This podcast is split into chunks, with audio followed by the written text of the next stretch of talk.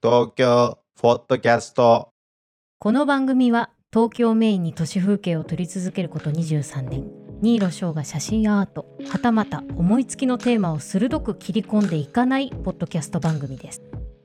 世の中いろいろ興奮することってあると思うんですけど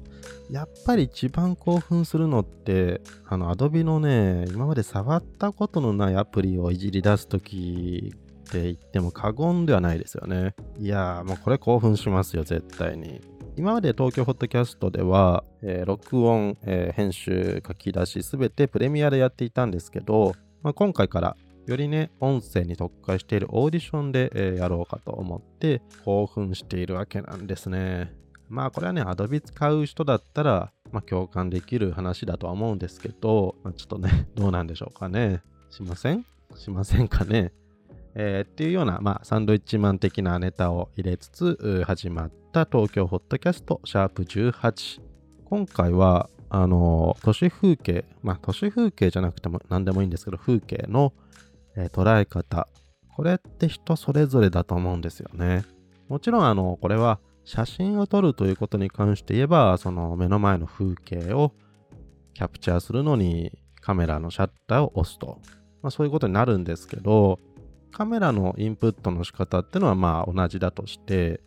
じゃあその撮影者の脳の中に、まあ、記憶する、記録する。その仕方っていうのはもう100人トイロ。100人トイロじゃないな。100人、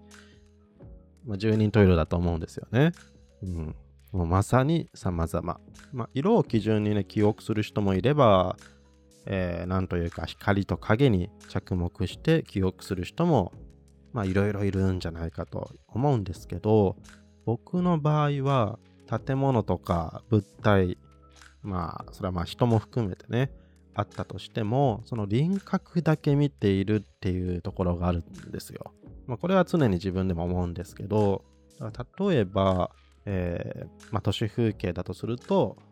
東京のビル群がこうたくさんあって空があるんですけどそのビル一つ一つじゃなくてビルと空を隔てている境界線をじゃあそこでこう書いたとすると、まあ、ギザギザギザっていう感じになると思うんですね。そこだけを見ている感じってあるんですよ。壁面とかも、えーいわゆる幾何学的なね、テクスチャーの模様とかあれば、それも一応こう輪郭線なぞっていくんですけど、あんまり中身っていうか、細部までディティールまで見てはいない気がするんですよね。その代わり、えー輪郭を見ていると。なので、僕のその都市の捉え方っていうのは、まあ表層的と言ってしまえば表層的かもしれないんですよ。で、これだけあの変化が著しい東京の風景なので、例えば1週間前に歩いた道、何かね、建物が取り壊されているとかとするじゃないですか。その時にまず何かちょっとこう変わったなって違和感を感じるんですね。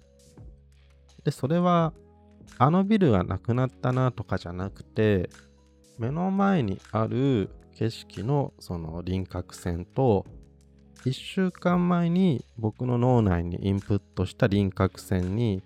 建物が1個なくなったことで、まあ、ズレが生じるわけですよね。そのギザギザギザっていうとこのビルが1個なくなったんで、そのギザっていうとこが、まあ、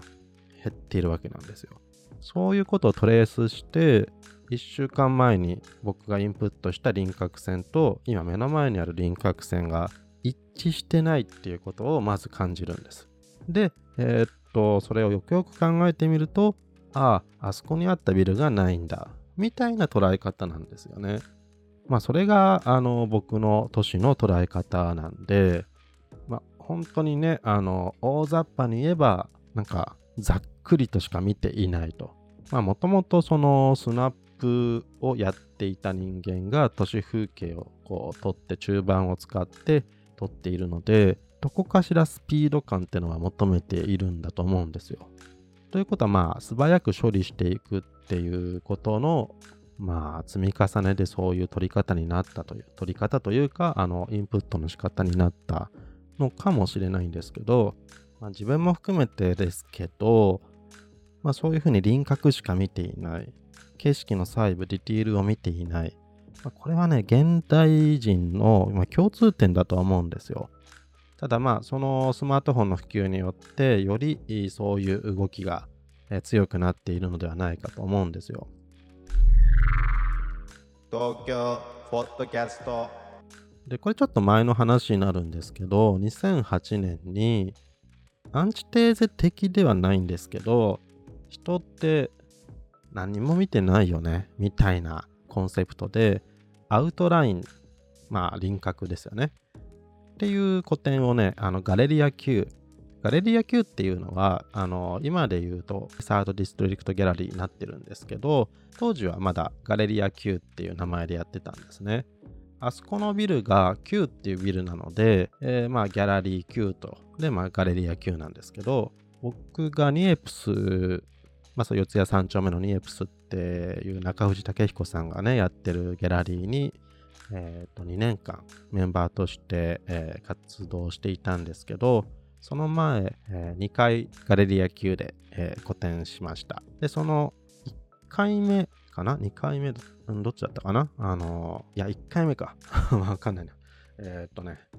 いつもこういう時に自分のホームページで、えーと検索してっていう感じになるんですけど、アウトラインっていうモノクロの個展をやったんですね。で、これはね、フィルムでしたね、この時は。このアウトラインっていうのは本当にその、えー空を真っ黒に落として、まさに輪郭だけが強調されるような、まあ、撮り方というか現像の仕方をして、レッドフィルターをかけて、で、えっ、と、スーパープレスと1600のですね、今ないんじゃなかったかな。で、SPD で、えーとプッシュして、えー増刊現像して、で、それでハイコントラストにして、まあ、ハイコントラストにすると中間調がなくなるので、よりその、え輪郭感が出ると。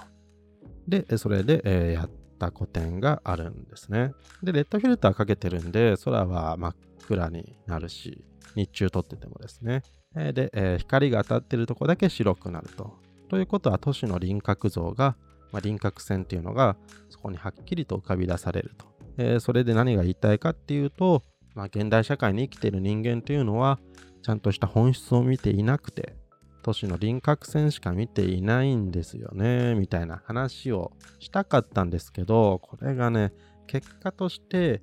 ただただこうビジュアル的にかっこいい写真になっちゃって、いやもうね、あの、これね、自分でも気づいちゃったんですけど、なんというのかな、今の言い方で言うと、ハードモノクロっていうのかな。なんかそんな感じで、やたらかっこいい、えーモノクロのストリートスナップみたいな写真群になってしまったのは、ある意味、僕の言いたいこととは全く違うので、失敗作だなとは思いまして、でもうこれね、もう初日に気づいたんで、初日に気づいたっていうか、もうあの、並べた時に気づいちゃって、まあ前日に多分搬入したと思うんですけど、壁にかけてって、額に入れて壁にかけて、で、並んだものを見た時に、あれ？違うよってなっちゃって。いや、なかなかね、本当に、あ、の時は、もう告知はもちろん DM とかも作ってしてましたけど、えー中止しようか本当にあの本気で悩みましたね。やっぱりその自分の言いたいことと、まあ、見に来てくれた人がね感じることっていうところに、まあ、若干の差ってのは生まれるのはしょうがないにしてもこれはねもう全全く違う受け捉え方されるなっていうのはもう想像に難くなかったのでうーん っていう感じでしたね。で、まあ、あの、個展を開いてみたら、やっぱりそんな反応で、自分の中では黒歴史になっているっていうのはあります。まあ、一番いいのはね、あの、ステートメントとか特に書いてなくても、なんかこう、自分の表現したかったことが、写真だけでね、こう、見る側に伝わると。見に来てくれた人が、これってこういうことですよね、みたいなことをズバリ言ってくれるのが一番こう、まあ、作家冥利に尽きるというか、ああ、よかったなと思うんですけどね。いや、なかなか、あの、そうもならず、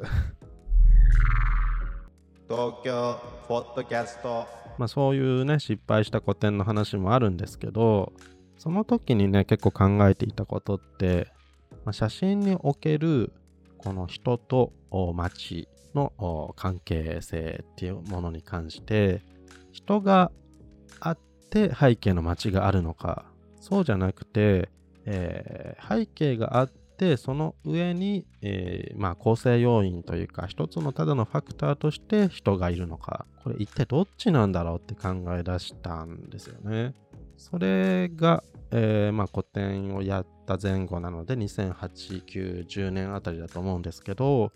この時になんかえらくそんなこと考えてだから結局その人を取ってはいるんですけど結構こう近距離というかもうズバリねあのキャンディットフォト的に人を取っているんですがその人を媒介としてその街、えー、都市風景を撮っている。少なからずそういう側面があるのではないかと。自分でも思っていたし、えー、いろんな人に何か言われたのかもちょっと記憶にはないですけどまああるんですよね。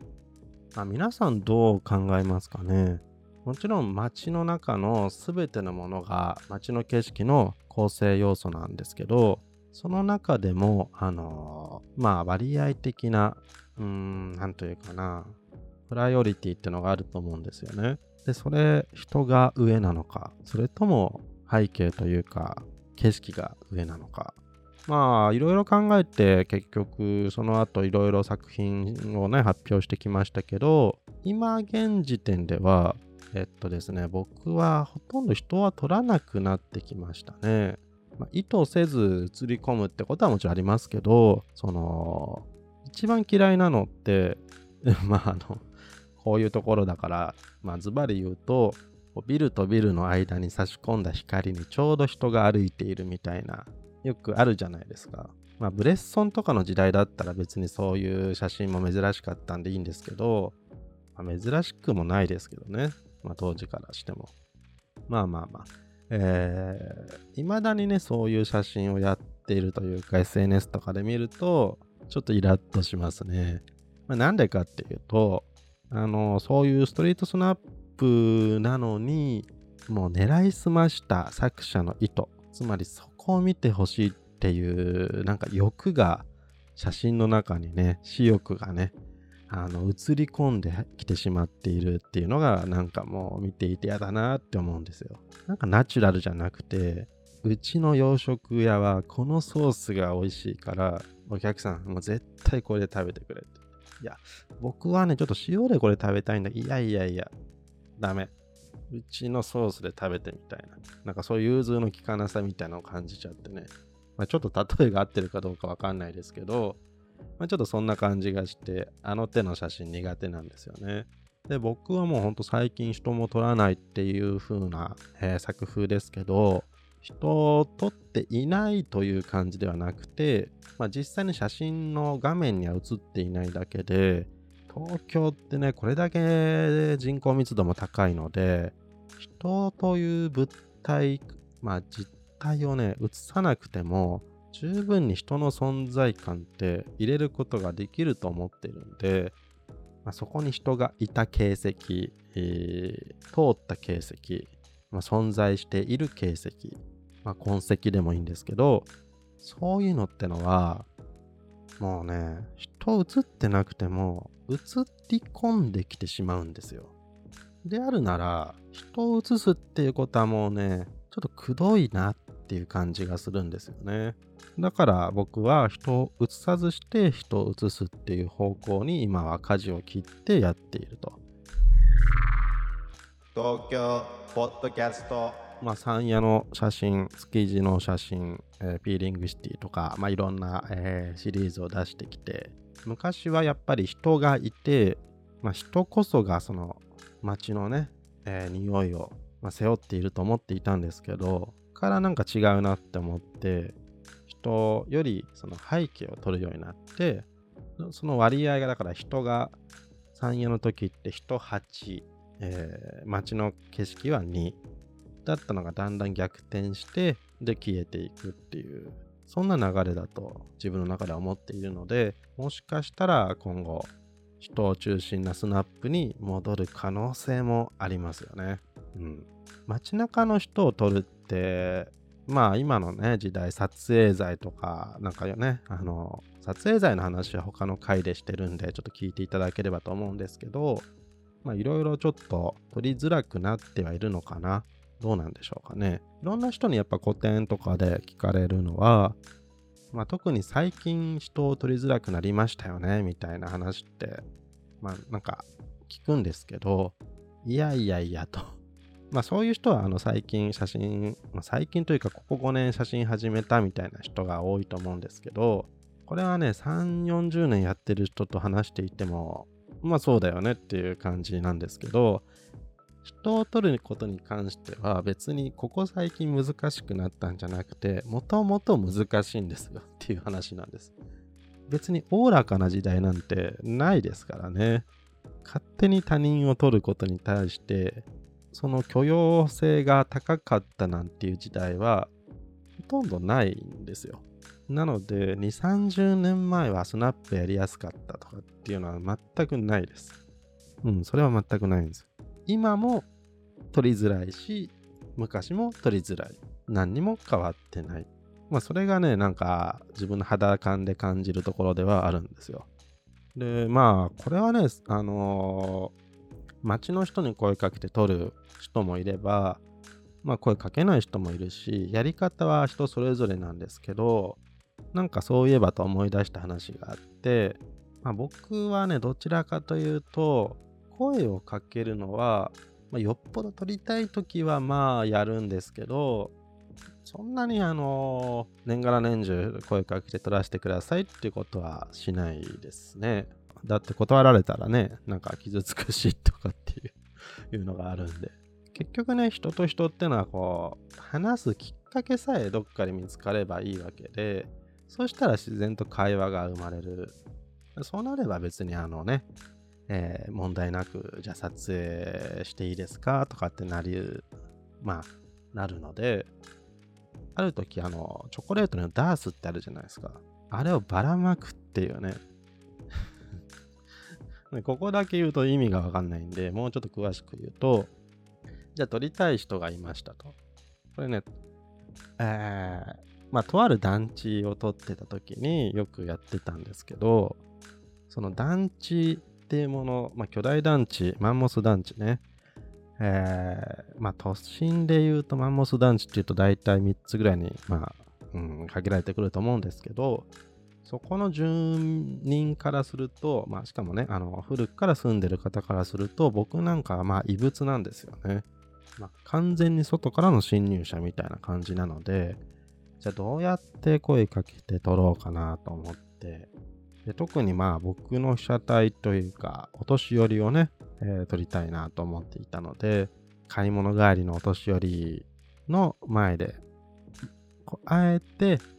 ダースをね、カバンから出してこぼしちゃうっていう演技をね、あのして、あーとか言って、でそうすると、あ、大丈夫か、あの、お兄ちゃんとかっていう風になるんですよ。あ、すいませんね、なんかとかって言って、あの、ダースを拾いつつ、で、ああの、ここお住まいなんですか？なんて言って、なんかやってること詐欺みたいですけどね、あの、そんな風にして、えー、ダースから、でもなんか話してると、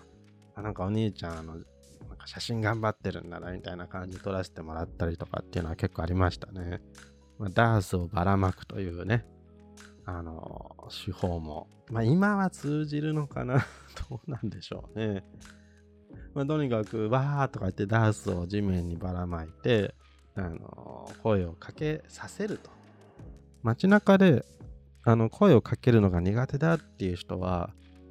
ちょっと方向転換して、声をかけてもらう作戦に出た方がよっぽどいいと思うんですよ。まあそれ別にダースじゃなくても全然いいんで、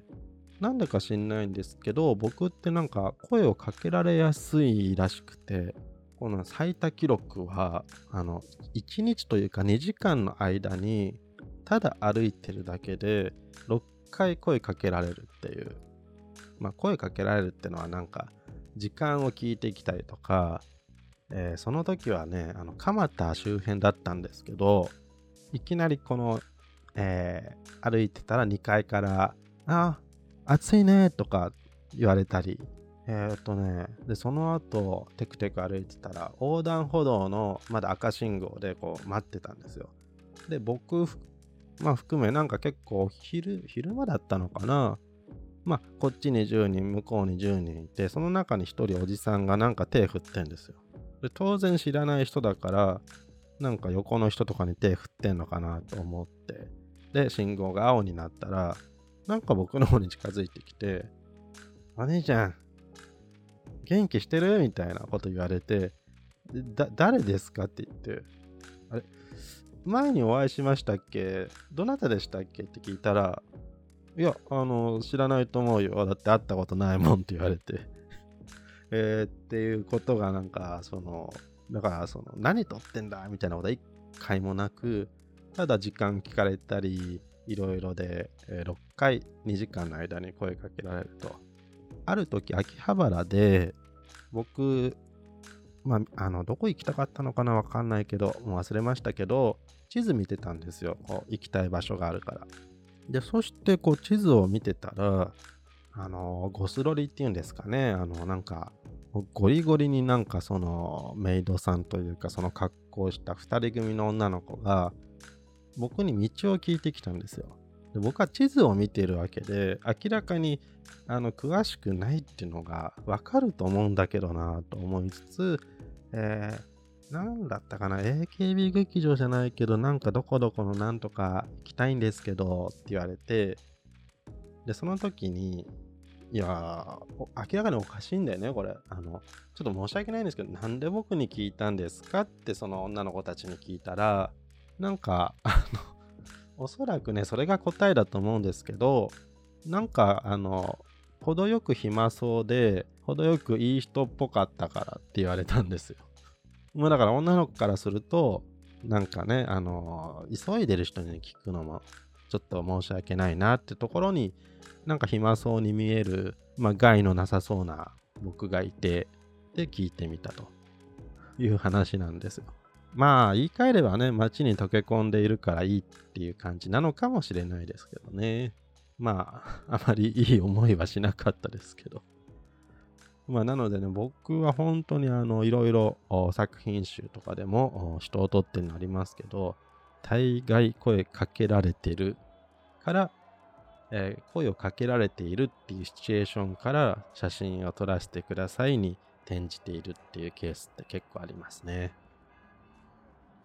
まあこれも一つの撮影テクニックなのかもしれないですね。えーそういうことで、えーまあね、撮影に活かしてもらえればいいかなと思います。えー東京ホットキャスト、シャープ18、都市の捉え方。それではまたお会いいたしましょう。